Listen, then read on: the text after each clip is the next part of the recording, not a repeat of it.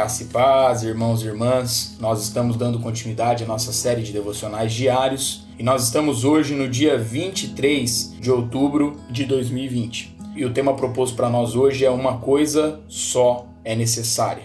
Lucas capítulo 10, versículo 41 ao versículo de número 42 será o nosso texto para reflexão, que nos diz assim: Andas inquieta e te preocupas com muitas coisas, entretanto, pouco é necessário ou mesmo uma só coisa. Nós precisamos confessar que temos dificuldade de vivenciar no dia a dia a verdade contida nos versos que nós acabamos de ler.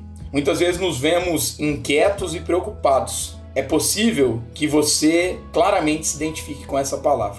Então, percebamos as diversas vezes que a expressão uma só coisa é usada na Bíblia. Primeiramente, ela é usada lá no Salmo de número 27, versículo 4, que nos diz assim: Uma coisa peço ao Senhor e a buscarei. Depois, lá em Marcos, capítulo 10, versículo 21, só uma coisa te falta, disse Jesus ao jovem rico.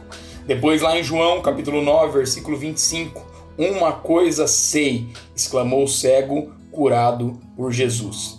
E finalmente, lá em Filipenses, capítulo 3, no versículo 13, nos diz assim: Uma coisa faço. É Paulo testemunhando ali aos filipenses. E também, 2 Pedro, capítulo 3, versículo 8, nos diz assim: Há todavia uma coisa, amados, que não deveis esquecer, escreveu ali o apóstolo Pedro.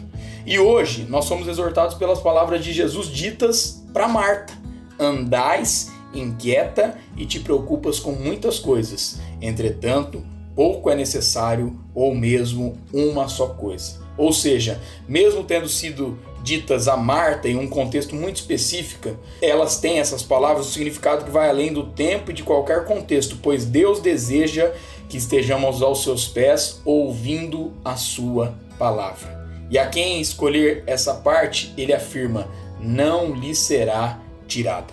Então que a nossa oração hoje seja, Senhor, ajuda-nos a escolhermos dia a dia a única coisa que realmente é necessária, que é a tua presença.